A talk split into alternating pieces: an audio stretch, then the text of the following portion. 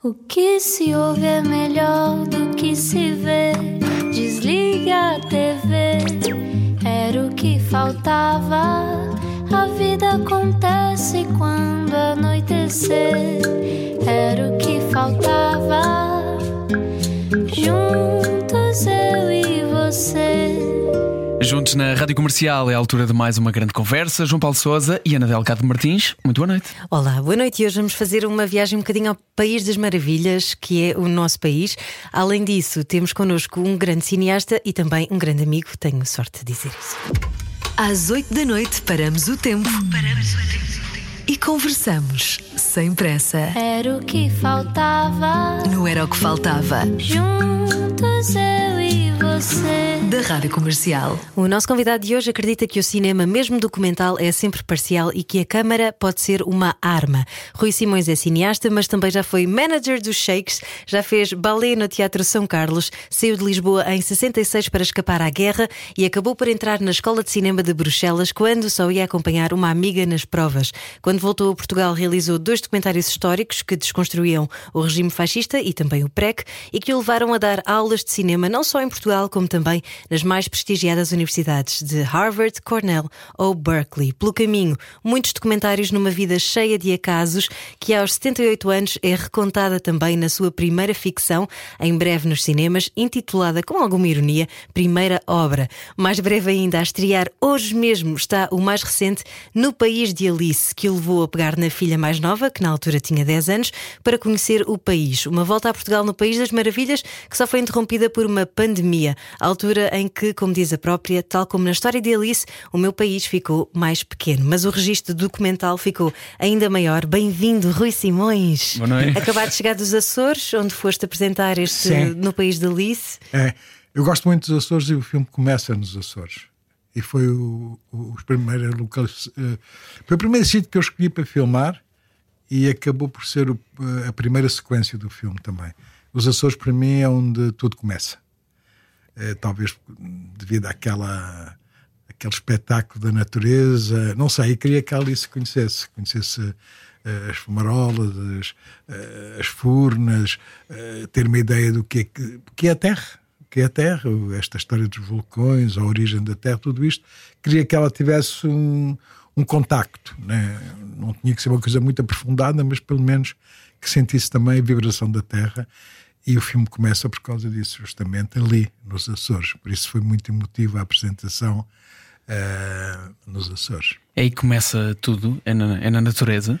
É na natureza, ou na galáxia, sei lá onde. Eh, mas de facto ali, quando nós, eh, quando nós vimos que do, do, do fundo da Terra sai eh, água eh, a 90 graus, sai fumo, eh, ou sai um vulcão mesmo, não está visível neste momento, mas eles estão lá e estão presentes sempre, 24 sobre 24. Há uma, penso que há uma noção da vida e, da- e uma consciência do tempo eh, diferente se conhecermos. Se não conhecermos, podemos passar por cima e achar que é tudo como a Avenida da Liberdade. Mas não é, quer dizer, eh, ainda bem. Mas é- eu acho que uma criança, eh, ao sentir aquele aquele momento ali, eu acho que a Alice sentiu também isso, fica com mais respeito por tudo. E eu acho que é importante eh, fazer as crianças passar por, por, por situações deste género, que não é nada dramático, mas é, é- é- faz perguntas e, e quer saber mais e pode ficar um bocadinho intimidada e com receio de tudo e impressionada, mas na verdade eh, tem que ser, tem que ser. E não, não te limitaste a mostrar o país, mas mostraste também alguns dos maiores artistas do nosso país. Isto-me a lembrar, por exemplo, da Maria João Pires, que aparece neste filme e que diz uma coisa extraordinária que é: ah, sabes qual é a diferença entre nós e os animais? É que nós somos capazes de projetar e de imaginar o futuro. E no fundo, o teu trabalho enquanto artista é um bocadinho isso também, não é? Enquanto cineasta, tu dedicaste a tua vida, boa parte da tua vida, a documentar a realidade, mas ao mesmo tempo sempre com uma visão no futuro. Sim, claro. Eu sou um otimista por natureza, não sou um pessimista. Ahm, e tudo o que faço realmente tem a ver com uma ideia de continuidade. E só faço porque sei que vai ficar. e acredito muito que tudo o que faço, mesmo aquilo que é, por vezes me parece menor no momento, que vai, vai ter um valor mais tarde, eh, que vai ser reconhecido de outra maneira. No caso, por exemplo, deste filme eh, da Alice, eu, à última hora, antes de estrear nos cinemas, não é? Agora vai estrear agora, mas antes, a semana passada, cortei 10 minutos. Portanto, assim, à última da hora, tive assim um. Tenho que cortar 10 minutos, não posso. Estes 10 minutos não interessam neste momento. Mas esta versão tem que ficar marcada, que é para ver daqui a 10 anos. Porque aqueles 10 minutos que eu tirei não interessam ao espectador de hoje, que passou pela pandemia, viveu intensamente aquele período, tem aquilo muito presente, não vale a pena eu agora ir para o cinema uh, mostrar-lhe muito tempo desse, desse, desse momento difícil que vivemos. Mas o tempo certo, cinematograficamente, para eu mostrar aquele, aquele momento, era o tempo com mais 10 minutos. Mas por respeito pelo espectador atual, tirei os 10 minutos, mas considero que o filme está mais correto e mais certo se tivesse os 10 minutos, mas deixo isso daqui a uns anos. Portanto, há sempre uma, uma projeção no futuro, é verdade, todos os filmes. E, e tenho uma tendência para ir sempre ao passado e, e pegar num, numa nesgazinha do passado para crescer com ela e, e, projetar de facto no futuro, é verdade. Eu sinto que, que faço isso sistematicamente sem querer, não é? Por isso é que eu digo muitas vezes que os meus filmes são sempre. Estou sempre a fazer o mesmo filme. Eu acho que todos os realizadores dizem isto. Nós estamos sempre a fazer o mesmo filme, de certa maneira. Ou pelo menos estamos sempre a fazer os mesmos inícios, os mesmos meios e os mesmos fins. Temos, temos tendência para ter um ritmo próprio e, e, saber onde é que devemos mudar. Uh, acho que cada um de nós tem isso. E no cinema, isso, na rádio também, claro, em tudo. Em tudo, em todas as artes.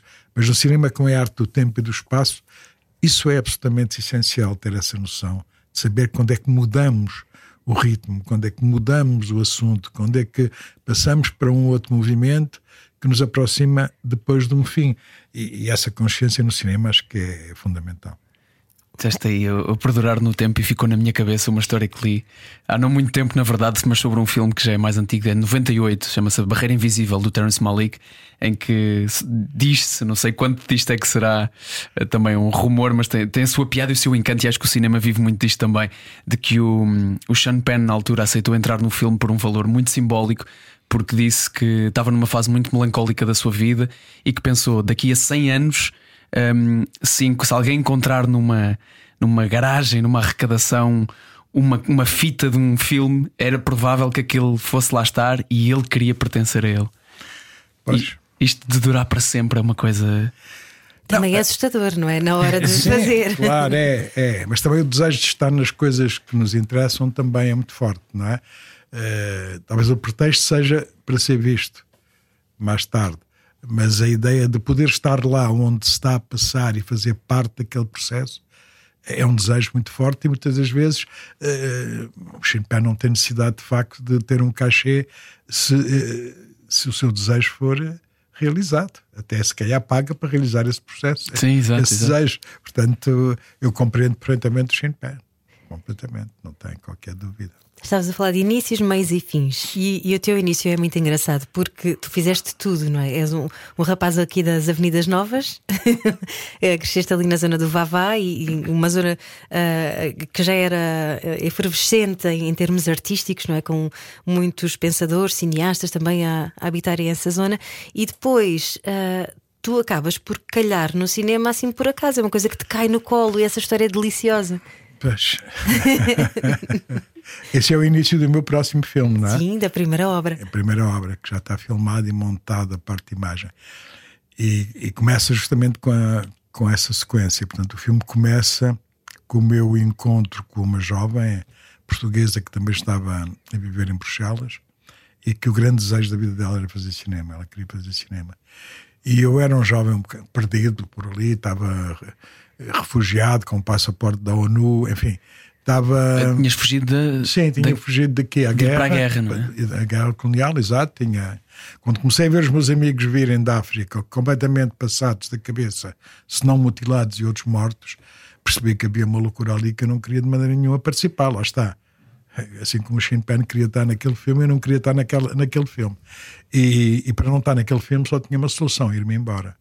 E na altura eu era manager dos Shakes, tinha uma, uma, responsabilidade grande, tinha uma banda muito importante, era, era a banda mais importante deste país, era o cachê mais alto deste país, só a Amália Rodrigues é que tinha um cachê tão, tão grande como os Shakes, portanto, Shakes era de facto uma empresa já, era uma empresa e eu tinha uma grande responsabilidade nisso. O que é que eu fiz? Pensei, vou embora e levo os cheques comigo. E foi o que eu fiz. Só que depois os cheques foram, mas regressaram. Era mas... uma banda histórica, só para contextualizar Sim, quem não sabe: exato. o Carlos Mendes, Paulo de Carvalho. Exatamente. O Jorge Barreto e o O Fernando Jorge, Chaves. Barreto, o Jorge Barreto, no princípio, depois saiu, entrou o Edmundo Silva, baixista, e o Xabi, o Fernando Xabi. Sim, mas era uma banda tipo Beatles, um pouco, não é? Uma, uma espécie de cópia dos Beatles, muito vocal, um instrumental muito simples, claro, mas muito cativante, sei lá, toda a gente gostava. E chegaram aos tops um bocadinho no mundo inteiro. E muito rock and roll para a época também. Sim, é? sim, sim, sim. Eram, éramos fortes. Eu acreditei imenso, eu acreditava tudo na, naquela banda e quando fui para embora em Paris, negociei com, a, com o grupo que, que era o grupo EMI, eh, que tinha os direitos das músicas, uma turnê mundial de dois anos eh, até, até chegar a uma apresentação em Inglaterra e nos Estados Unidos. Portanto, esses dois mercados, digamos, ou países estavam interditos, nós não podíamos tocar, tocar ali, mas podíamos andar por todo lado e, e era, no fundo era para nos preparar, éramos muito novinhos, não é? E os cheques eram muito novinhos, eram miúdos com 18 anos, por aí. E, e então depois podíamos entrar ness- nessas grandes potências musicais que era a Inglaterra naquele momento, e ainda é hoje, e os Estados Unidos. E, e, de facto foi uma aventura, mas já estou a fugir da, da história da entrada para o cinema.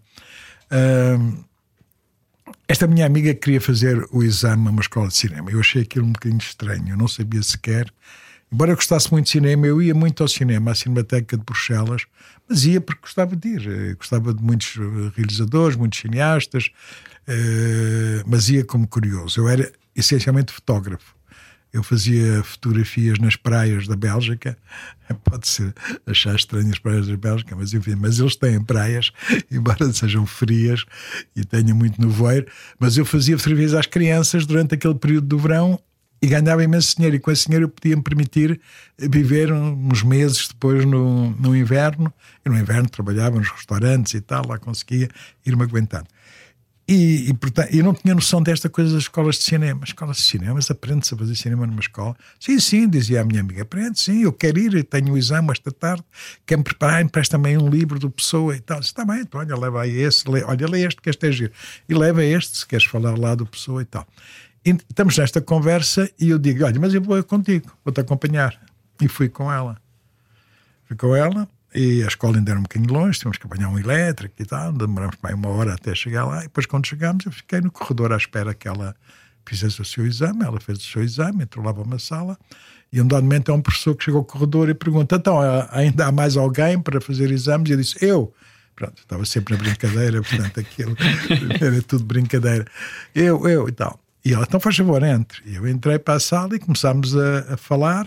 Então quer-me falar de quê? Eu disse, "Eh, posso-lhe falar do que quiser, dizia eu para ele. Eh, sempre na brincadeira. E falámos um bocado sobre literatura, ele queria falar também sobre, sobre a pessoa também, sobre os, a literatura portuguesa, e eu queria falar sobre a francesa para lhe mostrar que sabia alguma coisa. E ent- estávamos assim no, ali numa brincadeira, e um dado momento eu disse, olha, eu estou aqui, mas vou-lhe dizer a verdade, eu não vinha para fazer nenhum exame, eu não quero fazer exame nenhum, eu não estou interessado em fazer cinema, eu não quero fazer cinema, eu vim acompanhar a minha, a minha amiga. Tipo, começou a rir e disse: Está bem, muito bem, mas vais fazer os exames todos agora. Não, não, não vou, não, não vou, porque eu não estou preparado. Não, vais, vais, vais fazer, porque vais passar pelos vários professores e dizes que falaste comigo e não interessa. Sabes porquê? É porque isto que, que aconteceu agora aqui já é cinema. E portanto tu vais mesmo eh, fazer a tua tentativa de entrada.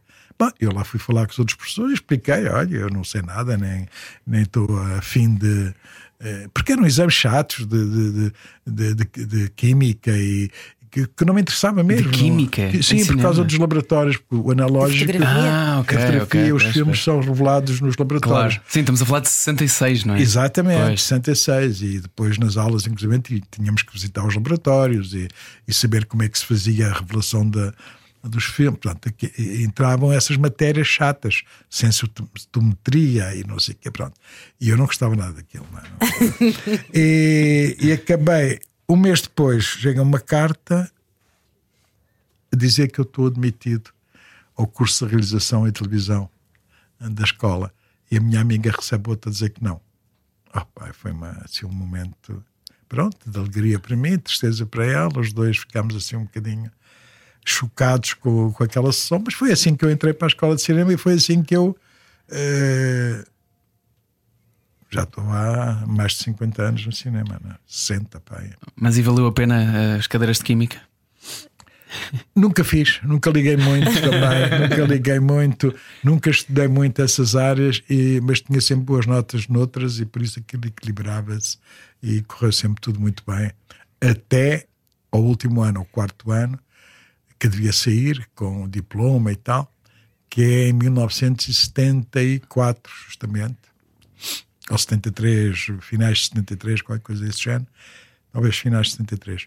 E em que no meu exame final nós tínhamos que fazer um filme e tínhamos que fazer um programa de televisão. E no programa de televisão eu decidi fazer um programa com a cumplicidade dos meus amigos de teatro, eh, em que eles se vestiam de terroristas, de, com armas de plástico e coisa e tal, e tomávamos conta da escola. Prendíamos os professores, metíamos todos no estúdio e eu filmava tudo. Com várias câmaras em vários sítios e na regi ia montando e o professor ao meu lado, não é? E fiz, fiz isso mesmo. Não é? Começa com um espetáculo de dança eh, para enganar um bocado aquele primeiro momento. Ele pensa que vai assistir a uma gravação de um espetáculo de dança e de repente é a invasão. Isto também está no, no novo filme. A invasão do- dos alunos que prendem os professores e, e pronto, o professor zanga-se comigo, como é evidente, zanga-se comigo, sou expulso das Sou preso logo, naquele mesmo dia chamam a polícia, somos todos presos, vamos todos para a esquadra. eh, pá, depois há mais peripécias que acontecem na esquadra, não vale a pena agora estar a falar. Eu estou de boca aberta. Pois, ainda por cima éramos, os, os- os líderes éramos todos estrangeiros, não é? Eu era português, havia um grego, havia um francês, havia um argelino, enfim, havia todo o tipo. E claro, somos os primeiros logo a ser eh, chamados à atenção. Claro que a escola expulsa-nos, não é? E, eu nunca tive direito ao diploma e fui castigado ali. E, e pronto. Mas, mas, um mês para aí depois, o professor escreve, ainda tenho essa carta, a dizer que foi o melhor programa de televisão que ele viu até hoje, até aquele dia. Que era um misto de realidade e de ficção e que ele eh, considerava que, embora não tivesse de acordo com a minha atitude, que contribuía de certa maneira para, pronto, para a evolução da, da captação em direto, de- enfim, aquelas coisas. E deu-me uma nota ótima, excelente, máxima mesmo, e, mas já estava expulso da escola, já não havia nada a fazer. Adivinha como é que se chama a produtora? Real Ficção. Lá está, a produtora do Rui Simões que ele depois funda quando vem para Portugal. E quando chegas a Portugal, vens numa altura também efervescente, mais uma vez. Sim, quando chego, quer dizer, eu, é, exatamente.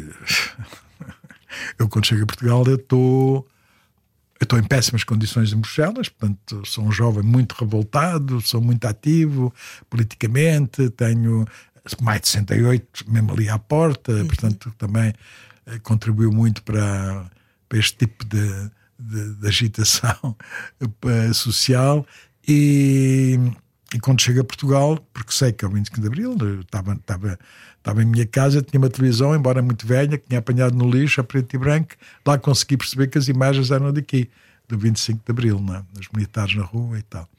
E, e venho, venho numa 4L, com mais dois portugueses e a mulher e uma belga, eh, todos ligados ao cinema, de facto também. Ela, ela na animação, o- e os outros dois também a começarem a escola onde eu já tinha acabado. E, e viemos, viemos por aí fora. E a primeira coisa que eu disse a mim próprio é: eu, eu nem quero saber de mais nada, eu tenho que filmar. Tens que ir filmar, claro. Mas não tinha nada. Nada, absolutamente nada. É pá, que desgraça, não tem. Como é que eu vou fazer isto? E comecei aos poucos a, a ver quem é que estava aqui que poderia ser sensível a, a um projeto e dizer: Ah, não, não te preocupes, nós estamos todos a filmar, está tudo. Está tudo controlado. Não. Disse, bem, mas eu quero fazer o meu filme. Está bem, é pá, mas isso também nós, a gente está todos aí, já não te preocupes com ele. Até que encontrei o Acácio da Almeida, grande diretor de fotografia. E o Acácio, tornámos-nos amigos rapidamente ele gostou da minha, da minha maneira de, de reagir às coisas e queria um entusiasmo e tal. Sempre, olha, o que eu posso fazer é. Eu não posso sempre, porque eu trabalho, a minha vida é trabalhar no cinema, mas neste momento eu posso arranjar uns dias contigo, tenho câmera e a gente filma. Mas não tenho a película e tal, não sei o quê, não tenho dinheiro, não posso ajudar muito e tal. Disse, pá, não faz mal, deixa estar. Falei, disse, mas aceito. Falei com os meus colegas de escola, na Bélgica, disse: pá, vocês se vierem, vejam se conseguem pagar as viagens. Ficam em casa dos meus pais, a gente come e dorme lá, e, os, e, e aqueles que são assistentes de imagem, já havia dois que já eram assistentes de imagem, pá, vocês tentem sacar película, restos de película de, dos filmes onde vocês trabalharem e vão trazendo. E foi assim que começou Deus Pátria e Autoridade, com restos de fita bobinas pequeninas de restos que ficavam no final que ninguém já queria, eles guardavam, guardavam, guardavam, e aos poucos fomos fazendo o Deus Pátria oh. com a Câmara do Acácio, com o diretor de fotografia, que era meu colega na Bélgica, mas que veio ajudar, portanto, às tantas, uh, começa a crescer, a crescer, até que conseguimos fazer o Deus Pátria. Tudo filmado em 75. 74? 74, aliás, depois sai em 75. Logo, 74 e 75, e sai em 76 o primeiro filme, O Deus Pátria e Autoridade, e o segundo em 80 o bom povo português. Portanto, já Sobre na, o PREC. Já, já, na ressaca, uhum. já numa grande ressaca, já tudo perdido, tudo desesperado, já tudo triste e tal. E eu vejo-me aflito para acabar o filme, que já estou muito sozinho, porque as coisas também, quando começam a descer, as pessoas também começam a, a abandonar o barco, não é? Mas lá consegui acabar estrear em sala e ir para os festivais e correu muitíssimo bem. Como é que se tem uma visão de, uma visão de fora porque um realizador precisa ter uma visão global uh, de uma, de, de, da sua obra, enquanto a faz também. Como é que se tem uma visão global e, e, vista de fora de uma coisa que está a acontecer naquele preciso momento? É complexo, é difícil, não há dúvida. É. É um susto. Uh, assim, o que acontece comigo é que eu, eu parto do princípio que se eu fizer uma imagem, a captação de uma imagem por uma razão qualquer, é porque a fiz e porque achei que era interessante fazer. E eu agora tenho um novo projeto ainda, que a seguir a esta longa de ficção, quero fazer um documentário, vamos lá ver se consigo, em que se chama justamente As Imagens São Como as Cerejas. É um pouco isso. Fazes uma imagem e depois queres fazer outra. E depois queres fazer outra depois queres fazer. E começas a encontrar o, local, o lugar de cada uma dessas imagens. E começas sem saber como a construir qualquer coisa. Eu lembro-me que no Bom Povo Português eu comecei a construir uma coisa que não sabia o que era e chamei-lhe caos. E foi a partir daquele núcleo de imagens, que era o caos, não é? o caos, que fui crescendo para os lados, fui encontrar a estrutura do filme. Que é uma estrutura até complexa, mas que eu é, é, isso mesmo, eu não sabia o que é que ia acontecer, o que é que estava a acontecer, sabia de onde vinha, sabia que vinha do, do fascismo, a ditadura, e que os uhum. militares tinham. Portanto, eu conhecia a história, é? até aquele momento eu sabia a história. Depois para a frente não sabia, é verdade. Portanto, era difícil montar um filme em cima de, do momento, não é? é complexo. Mas eu tinha essa sensação, justamente por estar fora, ao olhar para, para o nosso país, que estava perdida a revolução. Logo, Sim, o facto de teres vivido fora também exatamente. e teres sabido disto quando estavas fora também. Exatamente, dá-me uma distância que quando eu chego percebo que nós não temos capacidade para fazer uma grande revolução. Vamos fazê-la, mas vai acabar brevemente. E durou muito pouco tempo, de facto. E foi feito aquilo que mais ou menos uh, os militares tinham decidido que tinham que fazer e assim que fizeram, no fundo a revolução acabou. Não deixa de ser uma boa metáfora para a nossa vida, que muitas vezes também não sabemos o destino e vamos acumulando sucessões de dias, de memórias e de momentos e aquilo eventualmente vai fazer sentido. Eu acho que sim. Depois temos é que também pegar nisso tudo e saber como é que construímos sem aqueles erros, não é? E corrigindo, no fundo, não é? E melhorando. O melhorar para a frente é que é importante, não é? Porque para trás já não dá. Mas o documentário também é isso: é partir para o desconhecido, não é? E não teres ideia do que é que vai acontecer. Exato, o documentário é muito. O documentário é, é, o cinema mais nobre que existe, é o mais difícil de fazer. Eu agora fiz esta ficção e pareceu-me uma brincadeira. A sério, não estou nada. Eu quero fazer mais ficção, sempre desejei fazer, nunca me deixaram, de facto, nunca, nunca consegui financiar, mas agora que fiz, no fundo, já está montado o filme. Duas semanas depois estava pronto o filme. Foi difícil filmar, tudo bem, preparar a produção, mas o documentário é muito mais complexo, mas muito mais complexo, porque nós não temos nada. Aquilo que a gente pensa que é um guião num documentário não é um guião. É um guia, é, é uma coisinha que nos ajuda a ter um certo conforto uh, e, e pensar assim: bom, é isto que vou fazer. Mas não é. Não é porque a realidade transforma-se constantemente e, e, no momento que a gente capta essa realidade já não é aquela que estava escrita no papel. Enfim, as coisas não são o que parecem. É? Na, na, segunda parte quero falar sobre esse no país de Alice porque claro. estou muito curioso para saber como é que uma criança de 10 anos também viveu toda esta aventura e como é que tu, no ponto de vista de pai, também a viveste com ela. Já a seguir, na segunda parte, continuamos a conversa com Rui Simões. Era o que faltava. Com João Paulo Souza e Ana Delgado Martins.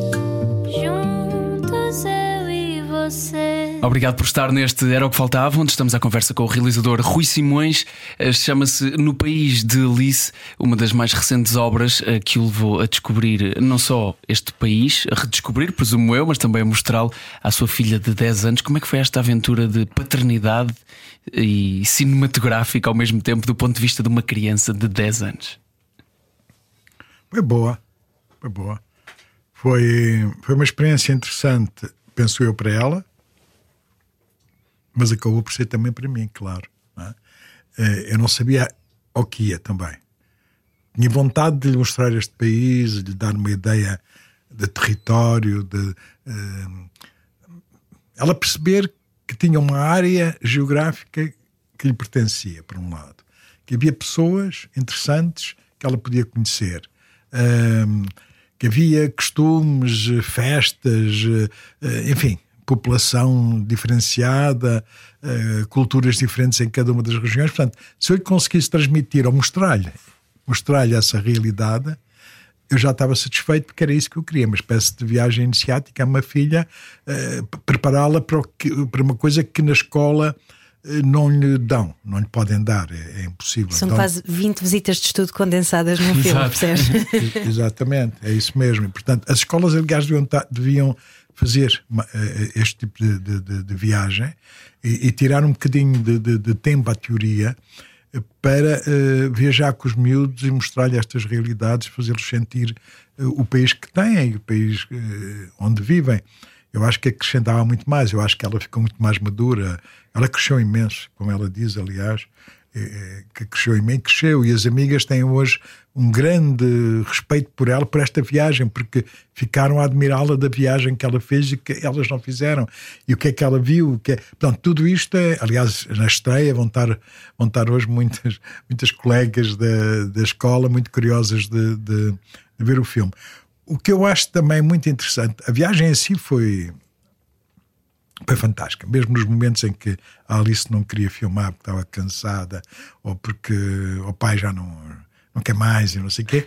Uh, pronto, eram momentos às vezes um bocadinho de tensão, porque eu estava com uma equipa, tinha um plano, tinha um programa, uh, tinha que cumprir, tinha aqueles dias e não tinha outros. Todos os realizadores dizem crianças e animais é o mais difícil. exatamente, exatamente. Mas ele também tinha uma das melhores equipas que, de que há memória. Sim. É verdade. Eu só trabalho com pessoas de quem gosto e, e só trabalho com, realmente com amigos. Não, não tenho paciência para aturar Uh, não é que há grandes profissionais e se calhar eu até gostaria muito de trabalhar com eles, mas prefiro trabalhar com grandes profissionais que são amigos uh, do que com outros, porque são tempos, o, o, o tempo de, de, convívio com uma pessoa com, que não é a, a, tua família, não é? que são pessoas que, tu não, não estás todos os dias com ela, aquelas horas todas convém serem escolhidas, porque senão acaba por uma grande chatice e, e, e pronto, acabamos por todos nos zangar. E, e por isso a, a, equipa de facto é, é, é, uma equipa muito especial e eu gosto muito deles todos e são anos e anos e anos de trabalho com eles. Agora, o facto de ser cansativo, o facto de, de todos os dias a Alice estar cansada e tal, não quer dizer que ela desista. Não, ela era a primeira logo. Uh, se não estávamos a fazer nada, então não fazemos nada. Portanto, para ela foi um grande entusiasmo de fazer. Mas o que eu acho mais interessante ainda é, é agora. É mostrar o filme e as pessoas. E ela assistir ao que as pessoas dizem sobre o filme e sobre ela. E esta reação, nas poucas projeções que já fizemos, está a ser muito forte, porque ela fica impressionada e contente e feliz, e ao mesmo tempo acho que está a perceber outra coisa que não tinha percebido na altura. Na altura fazia o que eu queria. Ah, vai lá e tal, vamos por ali e tal. Andava comigo, não é? Pegava-me na mão, ia com ela, ou então ela dizia, olha, vai para ali e tal. Mas agora é diferente. Agora ela vê o filme, que ela gosta muito do filme, ela revê-se no filme.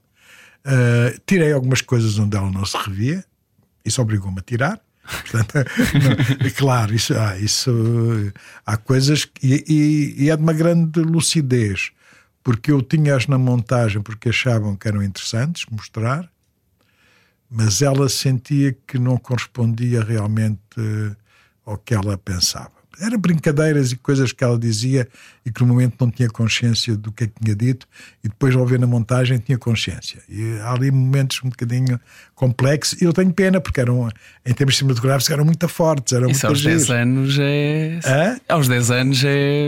É, é, exatamente. É de muita maturidade. É, é, porque ela olha para si própria e diz: Não, eu disse aquilo, estava a brincar e estava distraída, neste momento eu não devia ter dito aquilo. Então pede-me para eu tirar e eu Uau. acabei por tirar.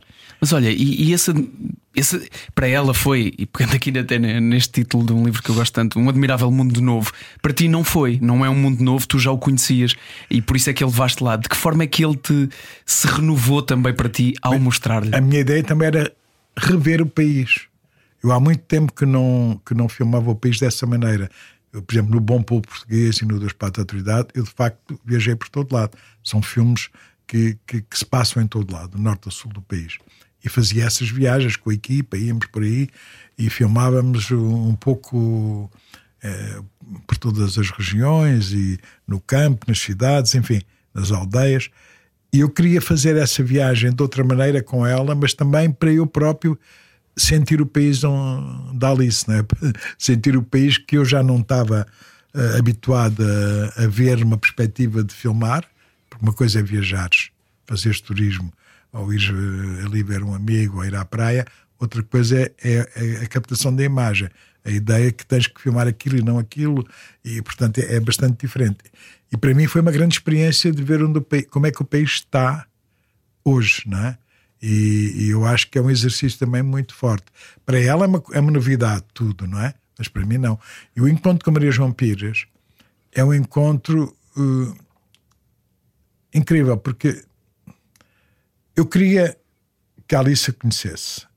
E, e, ela aceitou, a Maria João Pires aceitou que nós passássemos por lá e nós passámos por lá. E eu queria ver a casa dela, queria vê-la a ela, queria que a Alice visse a casa dela, a decoração, o, o chão, as paredes. Eu conhecia a casa dela já, uns anos antes mim lá estado, e, e achei uma obra de arte aquela casa, lindíssima, e, e, e, o projeto dela, da Maria João, também um grande projeto que estupidamente o poder em Portugal rejeitou e não, e não quis patrocinar, e ela fugiu para o Brasil. Pronto, e agora voltou, e para mim era muito importante que ela tivesse neste filme, a Maria João. E não preparámos nada. Nós sentamos, ela chega, nós temos a, preparamos a câmara e o som, mas minimamente ali, e ela justamente diz o que diz, que é lindíssimo. E a Alice é uma lição para a Alice, porque a Alice não sabia bem quem é a Maria João, mas a Alice está no conservatório. Apesar de tudo, sabe quem é a Maria João Pires. Não é? e, e, e, e, depois o respeito, a maneira como ela ouve a Maria João é, é lindíssimo. Eu acho que foi um grande momento do filme. Foi maravilhoso. E há uma coisa que a Maria João disse, e eu apontei até na altura, também me senti inspirada, e que diz: se estamos prontos para ir com a mudança, é aí que conseguimos criar. É que é maravilhoso, também tem a ver com esta questão que estamos a falar há pouco do desconhecido e do documentário, que é esta entrega, este despojamento e esvaziamento para depois nos podermos encher de algo novo, não é? Exatamente. Exatamente, porque nós, eh, o documentário é justamente isso. Nós, eh, o que nós queremos mesmo é o desconhecido. Porque eu, para mim, os filmes todos que faço, até ao fim, são uma revelação. Eu não sei o que é que estou a fazer. Eu, neste momento, estou preocupadíssimo porque não sei o que é que fiz na longa-metragem. Não sei mesmo. Estou completamente perdido. Não sei que filme fiz. Ainda não mostrei a ninguém e por isso ainda é pior, não é? Quando mostrar, pronto, as pessoas vão reagindo e vão me dizendo qualquer coisa. Mas acho um filme tão estranho que não sei o que é que fiz realmente. É? é? tá, é, uma coisa ainda, um, um objeto um bocado insólito, não é? E até ao fim o controle desse filme escapa-me completamente. Eu estou a tentar controlar e, e, vou fechar e acabou e vai ser isto que vai ser visto. Mas com dúvidas até, estou sempre com dúvidas, todos os dias tenho dúvidas se aquilo está bem, se eu não devia tirar antes aquilo e pôr aquilo. Sei lá, há ali uma constante. E o documentário é, é, é, é ainda é mais, é o desconhecido que é preciso preencher. Porque eu preciso de continuar a mostrar, mas eu não tenho nada portanto, tenho que olhar, tenho que ver como é que eu vou construir a minha história, não é? Seja que tipo de documentário for, não é? Seja que tipo. Fizeste o Portinhol e, e é uma experiência também. Cada sítio tem uma realidade diferente do outro, e do outro e do outro. E, e, dar essas características temos que ir ao encontro hum, e não conhecemos, não, teoricamente sabemos que ali passa-se isto ou ali passa-se aquilo, mas quando vamos filmar é diferente, é outro mundo. Nunca é a mesma coisa como quando, por exemplo, estivemos juntos em Angola, João, só para sim, perceber. Sim. Fomos filmar o, o, meu documentário de armas e bagagens. O, o Rui está a falar comigo e com a equipa, e, e, de repente estamos um dia inteiro no deserto, no meio do nada, sem rede telemóvel, sem, sem nada. Uh, e, e, são coisas que tu teoricamente pensas, ah, vamos atravessar o deserto, mas depois estando lá é uma coisa completamente diferente, não é? Pois é, pois é.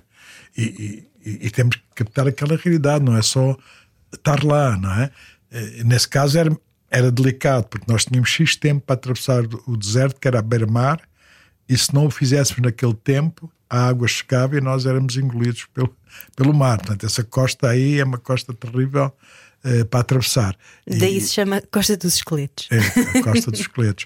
E foi uma, é, foi uma aventura, de certa maneira, foi uma aventura, embora tivesse controlado e as pessoas que que guiavam os carros tinham noção, eram, eram motoristas fantásticos, sabiam que, que demoravam aquelas horas, eram oito horas, não sei quantas horas, mas a acelerar, eh, junto ao mar, sempre a acelerar, acelerar, acelerar, acelerar, até chegámos um, ao fim do deserto, onde havia segurança, porque já podíamos entrar para dentro de terra, porque na costa não há entradas para terra, é, é, é a muralha da duna.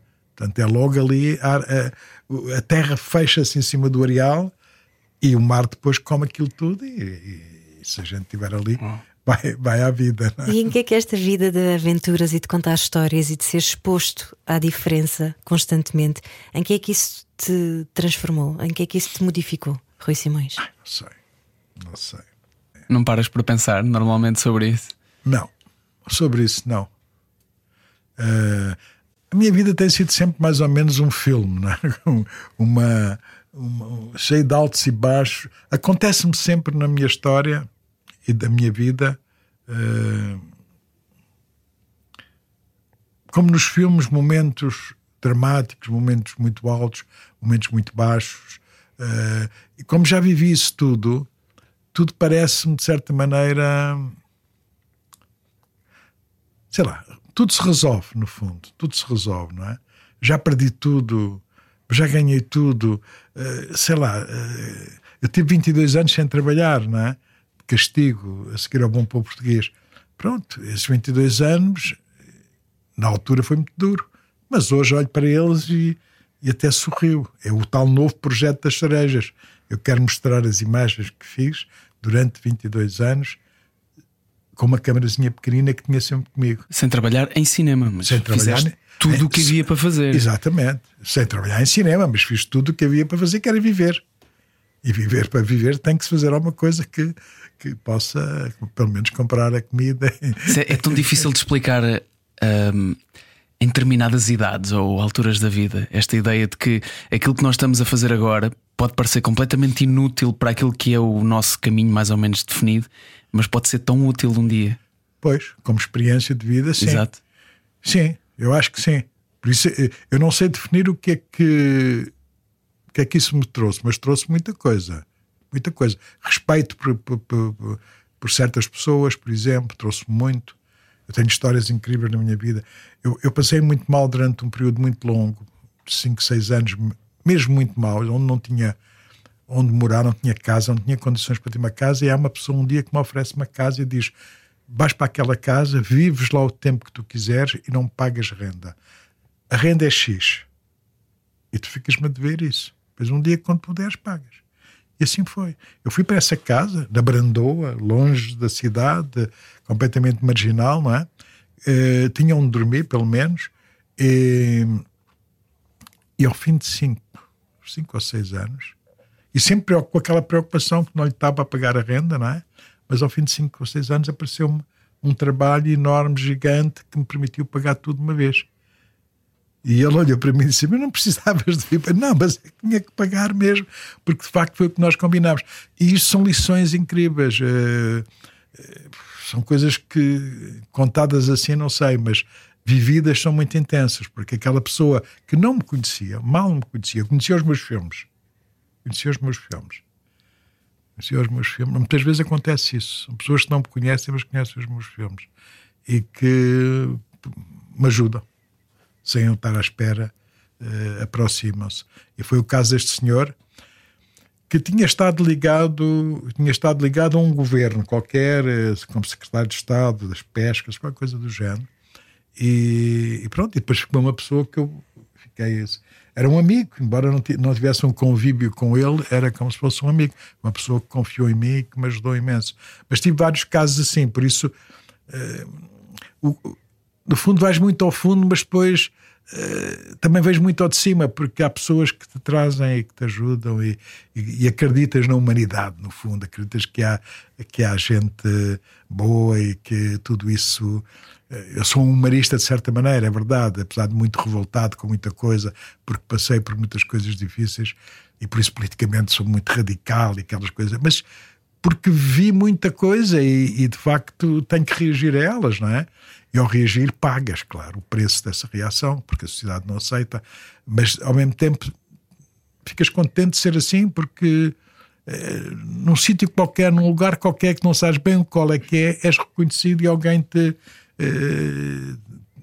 te agradece. Ou, eh, portanto, há sempre uma compensação, no fundo. Há sempre uma compensação. Mesmo que não seja económica, claro, não é? Tive muitos baixos economicamente, claro que tive sempre muita dificuldade. Uh, mas, uh, mas no fundo fiz coisas que mais ninguém fez. Justamente por estar no lugar onde está. Por isso é que eu quero mostrar essas imagens. Porque o que eu filmei, eu não tinha meios para filmar, mas tinha uma câmerazinha comigo e, portanto, lá conseguia às vezes comprar uma cassete, meter, depois filmava à minha volta os amigos, o, ou o que se passava, e tenho coisas incríveis.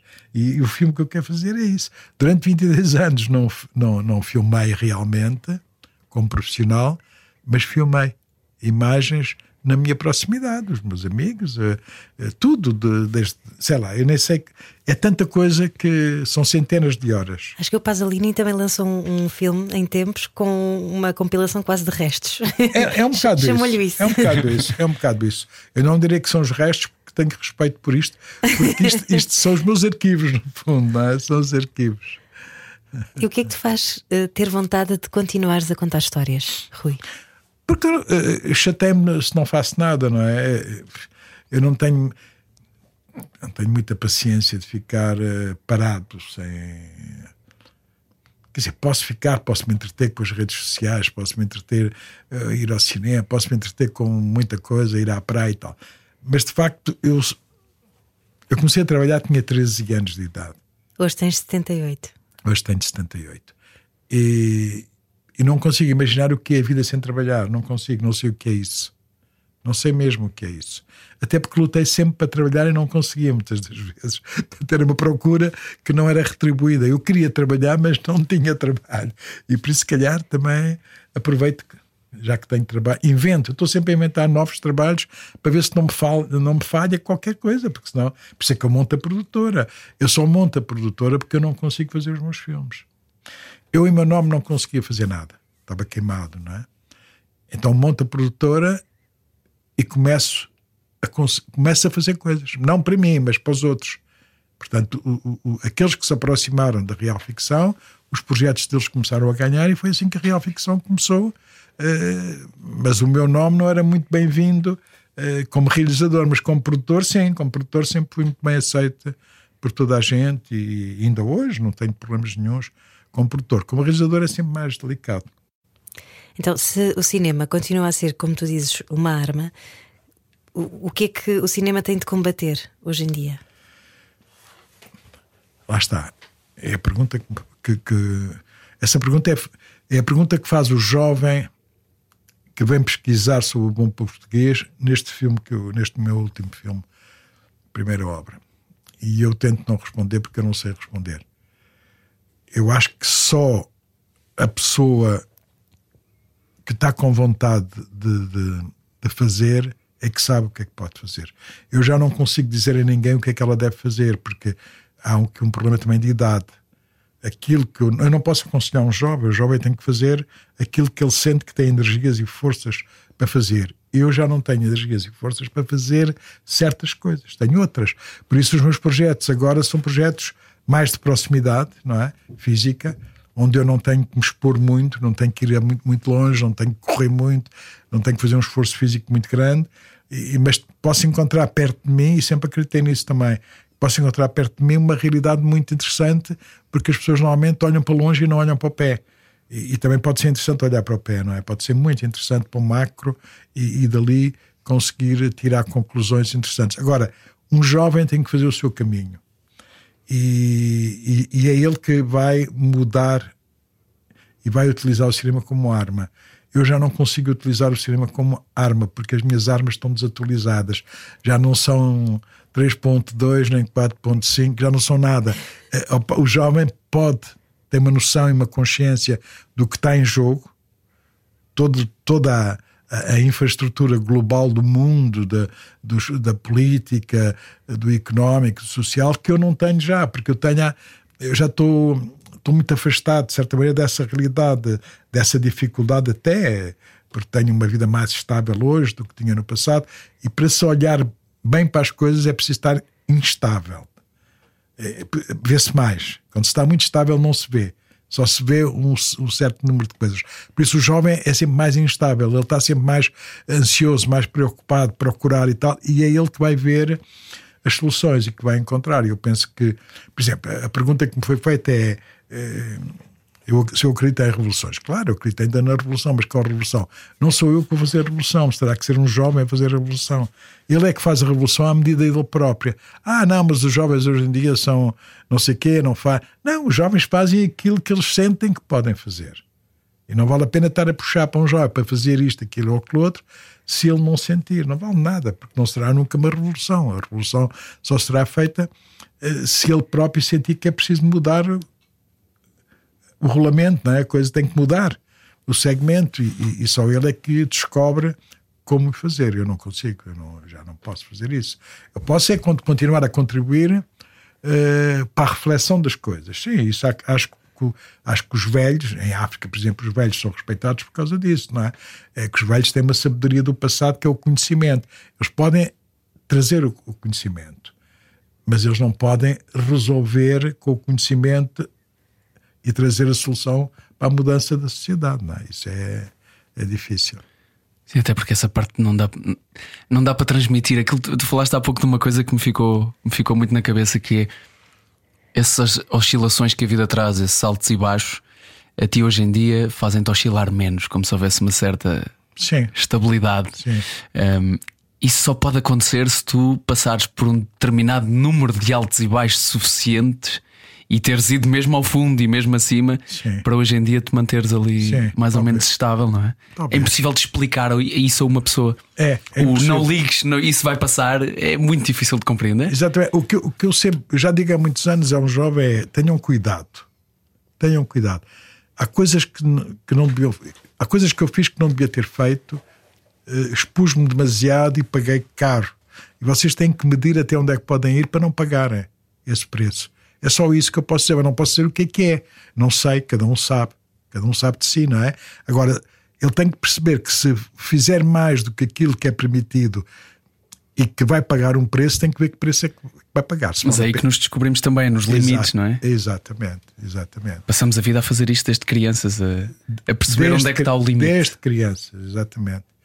Ah, sim, é, exatamente. Aliás, as crianças, a primeira coisa que fazem é justamente isso. É, é quando se põem em pé para andar, se- não querem cair e, portanto, estão sempre ali numa, num equilíbrio, não é? Que nos assusta até quando vemos um- uma criança ainda bebê a correr, epá, vai cair, vai se magoar. Não, ela, se- claro que se vai magoar também, mas magoou-se uma vez e depois já não se magoou a segunda. Mas ela- ela está ali à procura do limite, justamente. É isso E as mesmo. crianças fazem uma coisa incrível nessa descoberta dos limites que é não se importam nada de falhar. Não. Voltam a cair as vezes que forem precisas. Sim, até se magoarem. Quando se magoam eh, e fica a memória da, da dor, e de- aí eu, eu, eu- eu vejo pelos meus filhos e sinto isso. Por exemplo, no caso da Alice, ela uma vez caiu e magoou-se bem e teve que ir para o hospital. É óbvio que esse momento marcou-a. A partir dali, teve mais cuidado naquele tipo de movimentos que fazia, não é? Tipo, correr, correr, correr e, num sítio que tinha degraus e não sei o quê. Ela hoje já tem mais cuidado com isso, mas foi a partir daquele momento que pronto, foi, foi rápida demais para, para a geografia que tinha na frente, não é? que era mais acidentada. Então as mágoas são a fronteira do nosso- dos nossos limites. Pois, por exemplo. Mas olha, dizes que já não fazes nenhuma revolução, mas fazes a revolução, nomeadamente da proximidade e desbateres estas diferenças e estas fronteiras que temos uns com os outros. E, e acho que é importante agradecer-te também pela tua carreira e pelo teu trabalho e, e por aquilo que tens ensinado. Sim, pr- pronto, é- é- eu- o que eu tento ser é um bocadinho igual a mim próprio, não é? Tentar não, não me trair eh, até ao fim da minha vida, quer dizer, eu também. É que é assim, chegas a um ponto em que nem vale a pena eh, alterar nada, o que tens é que acreditar em ti próprio e continuar, mesmo que tenha sido. eh, tenha-te levado a momentos maus e negativos na tua vida, mas no balanço final eu acredito que valeu a pena. Que valeu a pena e que vale a pena continuar ainda, que se calhar ainda tem alguma coisa para mostrar. Ainda tenho alguns filmes que posso fazer. Acho que se fizer mais agora, mais este documentário dos arquivos, pá, já, é, já é bom. Quando começares a. é, Quando puseres esse no ar ou antes já vais estar com 10 ideias. não é? Claro, já é que percebi. o, o Rui diz sempre: é só mais este, é só mais este. É, é, não, e depois há os filmes que eu gostava de ver feitos por outros também, e também luto, luto por eles para ver se eles se fazem também. E temos muitos em carteira que eu gostava que se fizessem. Outros realizadores, essencialmente jovens realizadores, e não só, jovens e não só. É assim, é o cinema, o cinema é isso, é a vida, é a arte de viver também. É, o cinema é a construção, no fundo, da, da vida e dar sentido às imagens e aos sons. Muito obrigado, Rui, por esta conversa. Muito obrigado, eu. Foi bom sair tanta coisa assim para fora. E no país da Alice, já nos cinemas, entretanto, não é? Não se esqueça. Vão ver, vão ver. Com todos, sobre tudo. Era o que faltava. Na Rádio Comercial. Juntos eu e você.